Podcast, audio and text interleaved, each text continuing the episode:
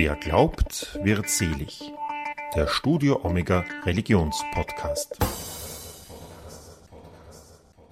Herzlich willkommen zu einer neuen Folge von Wer glaubt, wird selig. Der Studio Omega Religionspodcast sagen Udo Seelhofer und Sandra Knopp.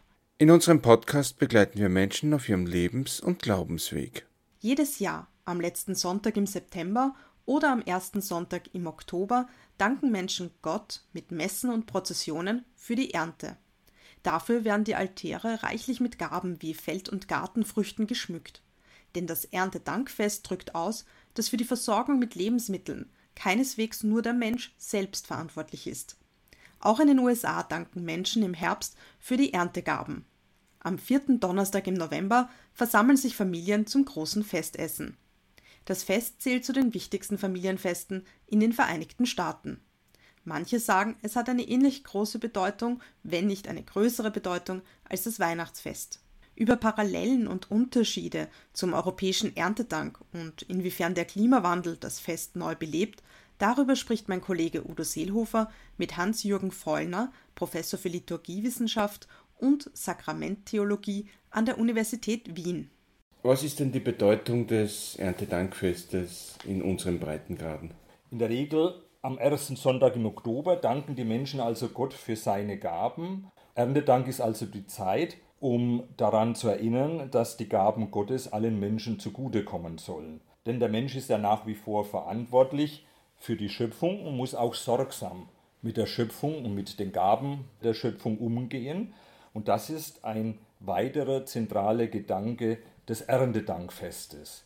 Papst Franziskus hat ja in seinen beiden Enzykliken Laudato Si 2015 mhm. und jetzt gerade kürzlich in Laudate Deum den äh, Umweltschutz und den Klimaschutz zum Thema der päpstlichen Lehre gemacht. Der Mensch ist also verantwortlich für die von Gott gegebene Schöpfung und auch ihre Gaben, vor allem der begrenzten natürlichen Ressourcen. Und das hat natürlich auch mit Klimawandel und den ganzen Folgen zu tun. Zwar habe das Erntedankfest in den letzten Jahrzehnten an gesellschaftlicher Bedeutung eingebüßt, was unter anderem auf industrielle Massenfertigung und Globalisierung zurückzuführen sei, aber der Klimawandel und die damit verbundenen Ernteausfälle allein im Jahr 2019 verursachten Wetterextreme in Österreich Schäden von mehr als 150 Millionen Euro, könnten dem Erntedankfest eine neue Bedeutung verleihen. Denn es gehe um nichts weniger als die Bewahrung der Schöpfung, sagt Universitätsprofessor Hans-Jürgen Vollner.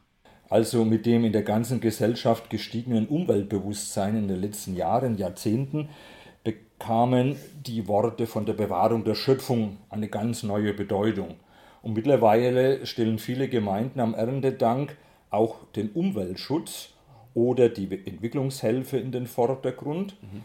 An dem Tag wird auch an die Nachhaltigkeit in der Landwirtschaft natürlich appelliert. Und die ökumenische Betrachtungsweise der Welt wird also, so könnte man sagen, zunehmend immer mehr durch eine ökologische Betrachtungsweise ergänzt. Das Erntedankfest ist also ja fast ein Gradmesser für dieses gesellschaftliche Bewusstsein und die Veränderungen der Gesellschaft. Und jenseits des Festes am 1. Oktobersonntag gibt es ja im Jahresverlauf auch andere Anlässe, an dem Grundgedanken des Dankes für die Gaben der Schöpfung zu denken. Dazu gehört etwa zum Beispiel, was oft vergessen wird, die Kräuterweihe an Maria Himmelfahrt am 15. August und der festliche Almabtrieb in den Bergen. Auch der Gedenktag an den heiligen Martin am 11. November weist solche Elemente auf.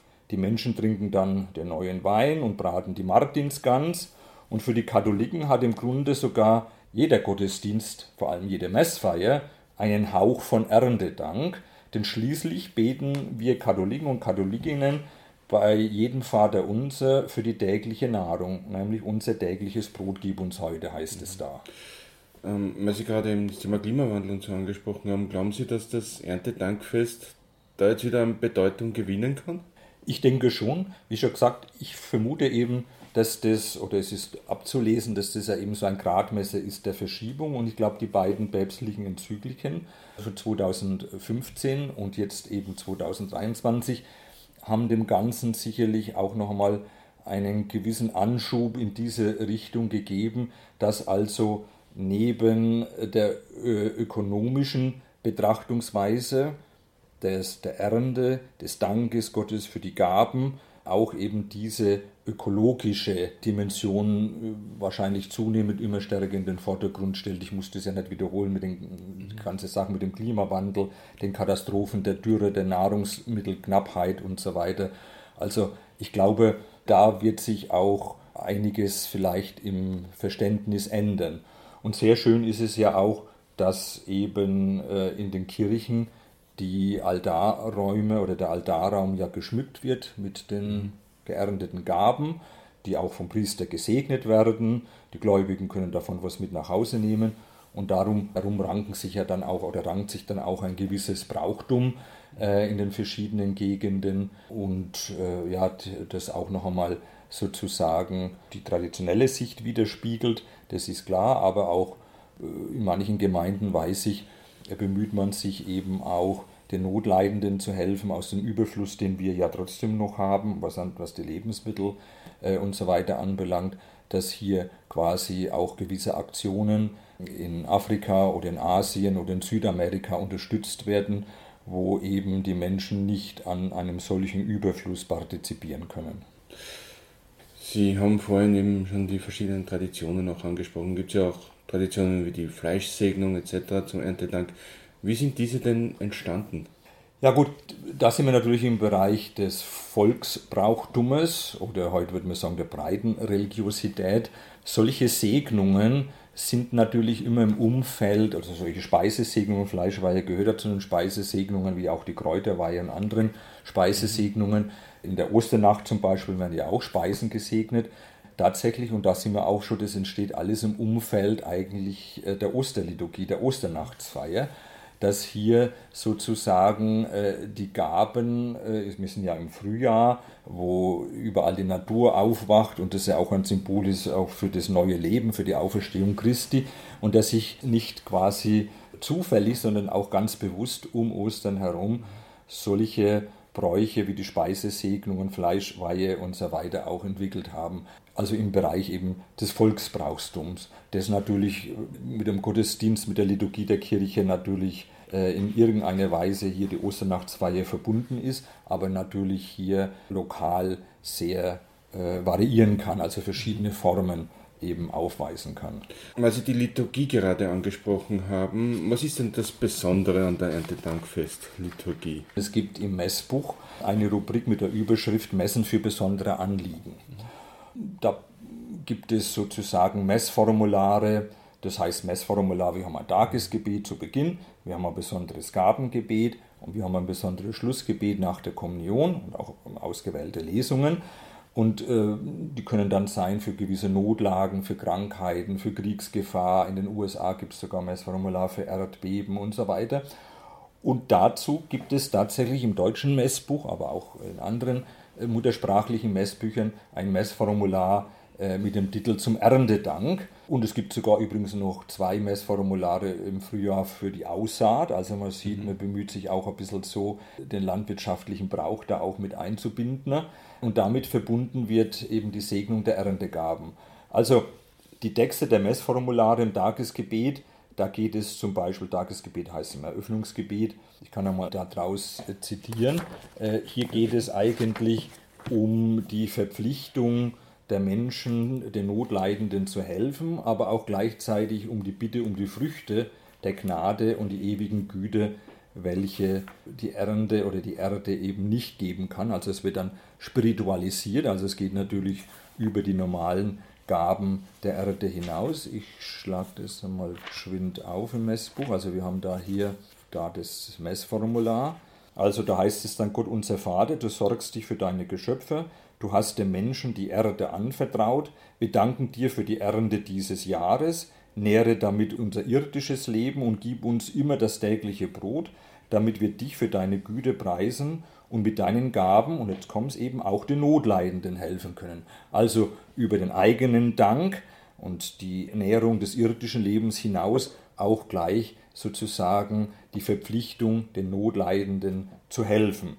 Oder am Ende dann, Herr, in dieser heiligen Feier haben wir für die Ernte des Jahres gedankt. schenke uns als Frucht dieses Opfers die ewigen Güter, welche die Erde nicht geben kann. Darum bitten wir durch Christus unseren Herrn. Also auch hier sehen Sie, dass im Gottesdienst, im Erntedank Gottesdienst in der Messfeier, dass wir also nicht nur ausschließlich für die irdischen Güter danken, sondern auch darüber hinaus für die ewigen Güter, die eben die Erde nicht spenden kann. Warum ist es wichtig, hier für beides zu danken, also sowohl als auch für die irdischen und die nicht irdischen Güter? Na ja, gut, im Gottesdienst ist ja klar, dass man natürlich im Besonderen natürlich die, die Messfeier natürlich ein Gedächtnis ist und gerade dann mit Blick auf die Kommunion, wo es ja um eine nicht irdische Speise, sondern eine himmlische Speise geht. Wir empfangen ja den Leib und gegebenenfalls auch das Blut Christi. Und so heißt es ja dann auch im Gabengebet, dass wir die Früchte der Erde in Dankbarkeit darbringen, nämlich heiliges Brot und Wein für das Opfer, für das Messopfer und lass uns durch den Empfang deines Sakramentes Frucht bringen. Also hier sieht man auch schon im Gabengebet sehr schön, wie das Ganze auch spiritualisiert wird, also mit Hilfe der menschlichen Gaben, also, mit, also zunächst mit den göttlichen Gaben der Natur. Wir haben Weizen, wir haben die Weintrauben und mit Hilfe der menschlichen Arbeit wird aus dem Weizen eben die Hostie, das Brot und aus den Weintrauben der Wein, der dann in der Eucharistie dargebracht wird und dann eben zum Leib und zum Blut Christi, also zu einer himmlischen Speise wird. Also hier sehen Sie nochmal sehr, oder sieht man sehr schön diese Verbindung der irdischen Gaben, die dann eigentlich dann auch symbolisch stehen oder eine Bedeutung haben für die himmlische Gaben. Also kann man sagen, es ist eigentlich schon eine Symbiose. Es kann das eine nicht ohne das andere geben. So. Ja, also in, in, was die Eucharistie-Theologie anbelangt, äh, sehr wohl. Und überhaupt die ganzen Segnungen, die sogenannten Benediktionen, da wird ja auch der Bereich des Materiellen, der alltägliche Bereich der Menschen sozusagen in eine besondere Sphäre mit hineingenommen. Das heißt, wir beten zum Beispiel bei der Speisesegnung natürlich Gott danken für die Gaben bei der Speisesegnung, aber wir beten gleichzeitig auch für die Menschen, die diese Speisen genießen. Also es soll da kein magisches Missverständnis da aufkommen, dass die Gaben durch die Segnung, durch die Benediktion irgendwie wirkmächtig da aufgeladen werden, sondern es geht ja vor allem um die Menschen, die diese Gaben dann verspeisen und zu sich nehmen in diesem Beispiel. Oder wenn ein Auto gesegnet wird, wird auch für die Menschen gebetet, die dieses Auto und diesem Auto fahren, damit sie unfallfrei und heil dann an ihr Ziel kommen und so weiter und so fort. Gott für die Ernte zu danken. Davon ist auch in der Bibel zu lesen. Auch andere Religionen wie das Judentum haben eine Erntedanktradition. Wir haben ja, wenn man will oder in die Geschichte zurückschaut, haben wir ja eigentlich schon so eine Art Erntedank äh, im Genesis. Die Brüder Kain und Abel, die bringen ja Gott die Erzeugnisse ihrer jeweiligen Arbeit dar. Kain opfert die Früchte seiner Felder und sein Bruder Abel als Hirte opfert ein Tier seiner Herde. Und man könnte sagen, das ist so eine Art erstes Erntedankfest im Alten Testament, endet jedoch tragisch, wie wir alle wissen, aus Wut, dass Gott seine Opfer wenige würdigte. Er schlug ja dann Kain, seinen Bruder Abel, und äh, von äh, der späteren Erntedank-Tradition sind natürlich ähnliche dramatische Szenen nicht mehr überliefert. Im Judentum haben wir mindestens zwei Erntefeste, nämlich äh, zum Ende der Erntezeit. Diese beiden Feste heißen Shavuot und Sukkot.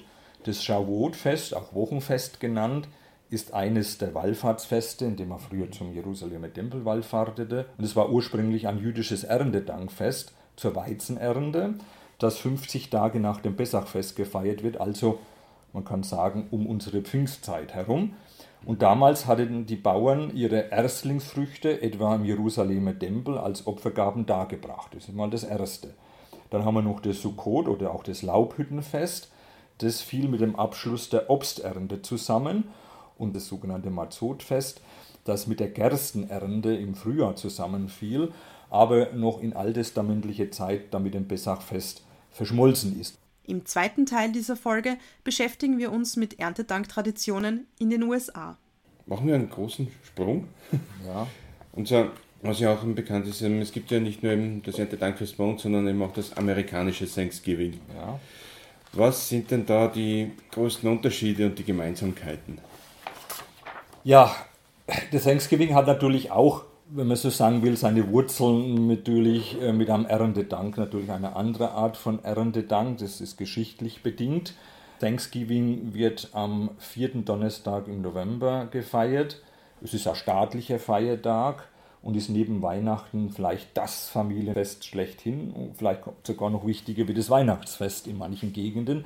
Das Fest Thanksgiving geht auf die Gründungsväter des Landes zurück, die dankbar waren, nach der Überfahrt von Europa mit dem Schiff, mit der Mayflower, eben heil angekommen zu sein und wieder trockenen Boden unter die Füße zu haben. Und sie waren auch dankbar für die ersten Mahlzeiten in einem neuen Land.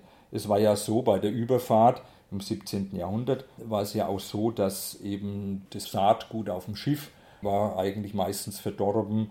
Es gab viele Krankheiten auf dem engen Raum, das heißt also, nicht alle sind heil und lebendig eben angekommen.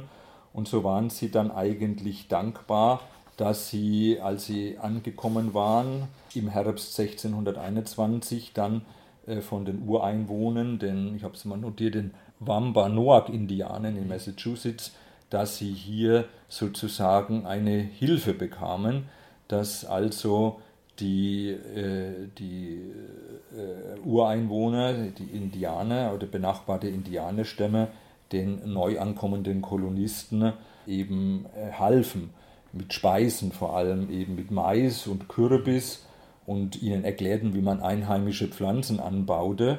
Und im Herbst darauf war dann die Ernte so reichhaltig, dass die Pilgerväter eben ihr erstes Erntedankfest feierten und damit wurde es zu einer Tradition bis auf den heutigen Tag, dass man sich eigentlich diesem Ereignis in Dankbarkeit erinnert.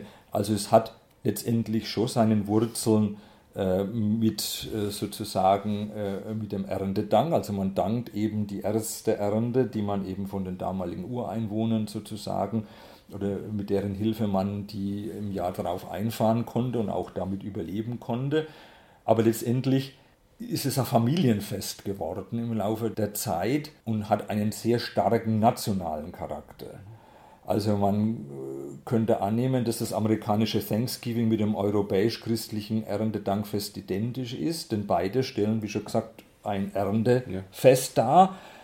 Und in beiden Festen, im europäischen Erntedank wie im amerikanischen Thanksgiving, geht es ja um den Dank für die Gaben der Natur. Aber es gibt natürlich eben auch Unterschiede.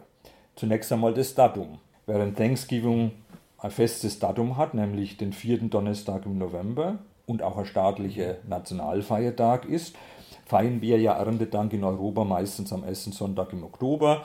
Manche feiern auch äh, am letzten Sonntag im September oder am zweiten äh, Oktobersonntag, aber in der Regel feiert man meistens am ersten Sonntag im Oktober. Und in den USA wird Thanksgiving erst gegen Ende November gefeiert. Das hängt wohl auch damit zusammen, dass der Mais, der ja früher das wichtigste Getreide in Amerika war, auch erst im November geerntet wird. Also das Datum ist ein wichtiger Unterschied. Dann haben wir noch einen kulturellen Unterschied. Im Gottesdienst und in Prozessionen mhm. wenden sich die Gläubigen ja bei uns dankend an Gott für die Gaben aus der Natur. Es gibt Armen- und Waisenhäuser, die wurden mit Nahrungsmitteln oder werden auch heute noch mit Nahrungsmitteln beschenkt und im christlichen Europa ist Erntedank also überwiegend ein kirchlicher Feiertag, also eben kein gesetzlicher Feiertag. Und dann äh, kommt es noch dazu, dass wir beim Erntedank ja jetzt keine festgelegte Speiseordnung und kein festgelegtes traditionelles Familienessen haben. Im Gegensatz äh, in den USA und Thanksgiving, da haben wir ein traditionelles Familienessen. Da werden auch Freunde und Bekannte und andere Familienmitglieder eingeladen. In der Regel ist es ein gefüllter Truthahn. Da gibt es Kürbis, Mais, Süßkartoffeln und Preiselbeersoße oder Cranberry-Soße. All das, was man sich erinnert, was die damaligen Ureinwohner, sozusagen die Indianer, auch den neu ankommenden Kolonisten aus Europa äh, sozusagen ähm, äh, gaben. Das Fazit, wir können sagen, Thanksgiving ist in den USA noch heute ein staatlicher Feiertag. Die Zusammenkunft der Familie wird natürlich sehr groß geschrieben, zählt also zu den wichtigsten Festen des Jahres, was man vom Erntedankfest ja nicht sagen kann. Mhm. Vor dem Essen zu beten ist zwar nicht fremd, ich habe das selbst einmal erlebt in Georgia, in südlich von Atlanta, aber selten finden kirchliche Zeremonien statt. die mit dem früher im Jahr begangenen kirchlichen Erntedankfest äh, etwas gemeinsam haben. Es gibt auch ein eigenes Messformular interessanterweise für die USA, wo aber sozusagen der äh, christliche Erntedankgedanke keine so große Rolle spielt. Also es gibt dort auch dieses Messformular zu Thanksgiving mit einer eigenen Präfation, das ist sogar ausgefalteter als bei uns. Allmächtige Vater, deine Gaben der Liebe sind zahllos und deine Güte sind unendlich. Wenn wir am Erntedankfest, immerhin wird es hier als Erntedankfest bezeichnet, vor dich treten mit Dankbarkeit für deine Güte, öffne unsere Herzen für die Sorge für jeden Mann, jede Frau und jedes Kind, damit wir deine Gaben in liebevollen Dienst teilen können und so weiter. Also hier gedenkt man also in Dankbarkeit eben dessen, was den ersten Siedlern in den USA an Guten widerfahren ist. Mhm. Hat natürlich mit den Gaben der Ernte zu tun, aber heutzutage geht es weit darüber hinaus. Wie war es für den Universitätsprofessor, ein solches Fest mitzuerleben? Mhm. Was Sie gerade angesprochen haben, dass Sie selbst eben das in Georgia schon mal miterlebt haben, wie war das für Sie persönlich? Ja, ich habe ja gewusst, dass das das große Fest schlechthin ist des Jahres und war dankbar, dass ich als Gast eingeladen war. Es war ausnahmsweise kein so traditionelles Truthahnessen, sondern die Familie, bei der ich eingeladen war, deren Söhne haben dann ein bisschen variiert. Es gab schon Truthahn, aber jetzt nicht mit dieser, mit dieser Füllung beziehungsweise äh, mit der, mit der Cranberry-Soße und den Süßkartoffeln, sondern es war auch ein bisschen variiert. Aber es war eben ja, das Besondere, dass man eben ein kurzes Gebet gesprochen hat, das ist ja der Bibelbild, das war methodistisch und, und, baptistisch angehaucht. Man hat auch für die Gaben gebetet, für die Gaben Gottes und für die Ernte, aber man hat natürlich auch gedacht, eben dieses Ereignis 1621, äh, der Ankunft also in den, äh, der Kolonisten in den heutigen USA. Und dann hat es natürlich so viel zum Essen gegeben und der Nachschlag, das war natürlich auf jeden Fall ganz wichtig, mhm. dass man immer natürlich gelobt hat, wie gut das Essen ist und dass man natürlich aufgefordert wurde, einen Nachschlag nach dem anderen zu nehmen. Und die sogenannten Leftovers, die es dann natürlich gab, es wird natürlich sehr mhm. viel gekocht, die hat man dann in den Tagen drauf dann äh, verspeist, also dass man dann eben so Sandwiches gemacht hat und andere Sachen. Interessant ist natürlich auch, was mir aufgefallen ist, der Christbaum ist schon aufgestellt worden. In manchen Gegenden beginnt ja dann mit Thanksgiving, wir sind ja Ende mhm. November, sozusagen schon ein bisschen vorgezogene äh, Weihnachtssaison und die Christbäume stehen dann nicht nur in den Einkaufszentren, sondern auch in den Privathäusern. Also der Christbaum war auch schon dekoriert zu Thanksgiving und stand dann oder steht in der Regel dann bis äh, zum 26. Dezember, dann wird er schon abgeräumt. Also es ist auch eine ganz andere Tradition. Und ganz wichtig ist, was ja bei uns auch schon jetzt äh, übergeschwappt ist, ist der sogenannte Black Friday. Mhm. Das heißt also der Tag drauf, weil man nimmt das natürlich, man nimmt dann frei. Das ist ein großes Familienfest. Überall reist man in den USA herum. Die Flughäfen sind verstopft, die Autobahnen sind verstopft, die Läden sind voll. Und man nimmt dann am Freitag, also tags drauf, einen, einen äh, freien Tag und hat dann ein verlängertes Wochenende. Und da bieten dann die Läden natürlich besondere Discounts, Rabatte an das heißt, die Läden werden dann regelrecht gestürmt, aber diesen Black Friday kennen wir ja mittlerweile auch bei uns sozusagen ja. als Start der Weihnachtsverkaufssaison. Da sieht man auch ein bisschen, wie es ver verkommerzialisiert wird. Mhm. Also der Kommerz spielt natürlich da ja, man, könnt, man könnte fast salopp formuliert sagen, zu Thanksgiving baut man die Kalorien auf mit dem ganzen Essen und beim Black Friday kann man es gleich wieder runterlaufen dann in den Geschäften. Also. Ja, wenn man vorankommt. Ja. also da geht es ja ein bisschen, geht's aber ein bisschen zäh vorwärts. Ich, äh, also wer es mag, ich mag das mhm. nicht, weil das sind die Läden und die, die Einkaufsmall, die sind dermaßen voll und die Straßen sind voll. Also das kann man sich gar nicht vorstellen, wie das in den USA läuft. Und das heißt also, das, sind, das ist dann das Wochenende, wo auch die Flüge besonders teuer sind und wo man auch schwer auch einen Platz in einem Flugzeug oder in einem Bus oder in der Eisenbahn, wenn man die überhaupt benutzt, in den USA bekommt und die Autobahnen regelrecht verstopft sind. Also da ist es besser, äh, man bleibt zu Hause, wo es möglich ist. Also wie gesagt, ich habe das als, als große Ehre auch empfunden, dass ich als Nicht-Amerikaner da eingeladen war. Gut, ich war da mit der Familie freundschaftlich, bin mit der Familie freundschaftlich verbunden. Und es war schon mal ein, ein Erlebnis, nicht nur von Hören sagen, sondern auch so ein Familienfest, auch einmal als Außenstehender, als Gast miterleben zu dürfen. Das muss ich sagen, das war schon sehr beeindruckend. Das ist ja sowas, was man nicht einmal bei uns am Weihnachten erfährt. Und auch die Atheisten übrigens feiern Thanksgiving jetzt nicht unter einem religiösen Aspekt, dass man da betet und so weiter, sondern eben auch aus Dankbarkeit, weil es diesen nationalen Charakter hat. Dass auch äh, durch, die, durch die Kolonisten, die da ankamen und in der Not waren und deren dann geholfen wurde und überhaupt dann das ganze Staatsgebilde der USA dann letztendlich ja dann sozusagen aufgebaut wurde mit den Kolonisten und so weiter. Also dass auch Atheisten oder Nichtchristen sozusagen äh, Thanksgiving in einer ähnlichen Art und Weise feiern wie die, wie die christlichen Amerikaner. Das ist, denke ich, auch ein sehr gutes Beispiel dafür, wie ähm, solche Festivitäten und Rituale auch eine Identität stiften können, ja, oder? Ja, ja, sicherlich. Ich habe auch Schulkollegen aus meiner Gymnasialzeit, die ausgewandert sind, eher nach sie, also zwei Schulkollegen und Kolleginnen, äh, die nach Vermont ausgewandert sind. Und auch die feiern, obwohl sie ja deutschen Ursprungs sind und eigentlich mit dieser amerikanischen Geschichte nichts zu tun haben eigentlich, weil sie haben einen ganz anderen Hintergrund. Selbst die feiern mit großer Überzeugung, haben sie mir erzählt, Thanksgiving und laden Freunde und Bekannte ein oder werden eingeladen. Also selbst für Einwanderer ähm, sei es aus Europa oder aus Südamerika, Mittelamerika oder wo auch immer her aus Asien, zählt Thanksgiving tatsächlich zu einem identitätsstiftenden Merkmal fest in den USA. Das ist also sehr interessant, äh, das zu beobachten. Ich habe noch eine letzte Frage.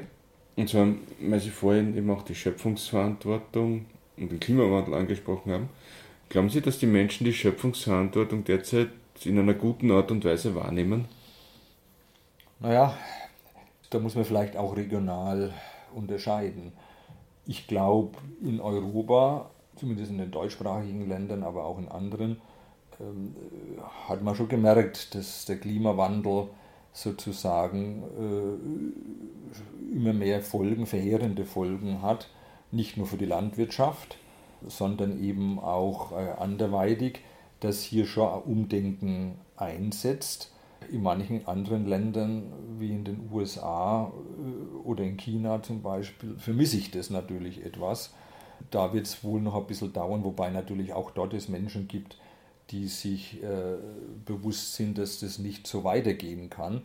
Aber so Klimawandel ist ja nicht nur eine Sache des Katastrophen zunehmend, Überschwemmungen, heiße Sommer, sondern das bedingt natürlich auch die Lebensmittelproduktion. Wir haben ja steigende Weltbevölkerung. Wir haben Einschränkungen eben in der Lebensmittelproduktion aufgrund dieses Klimawandels, beziehungsweise auch des Abholzen des Regenwaldes und so weiter. Nicht zu sprechen eben vom, vom Krieg in der Ukraine und anderen äh, Krisenherden dass das sicherlich, äh, dass das sicherlich äh, sehr bedeutsam oder noch bedeutsamer wird, eben auch mit den, man weiß, wir haben begrenzte Ressourcen, dass man mit den begrenzten Ressourcen also verantwortungsvoll jetzt und auch für zukünftige Generationen umgehen muss.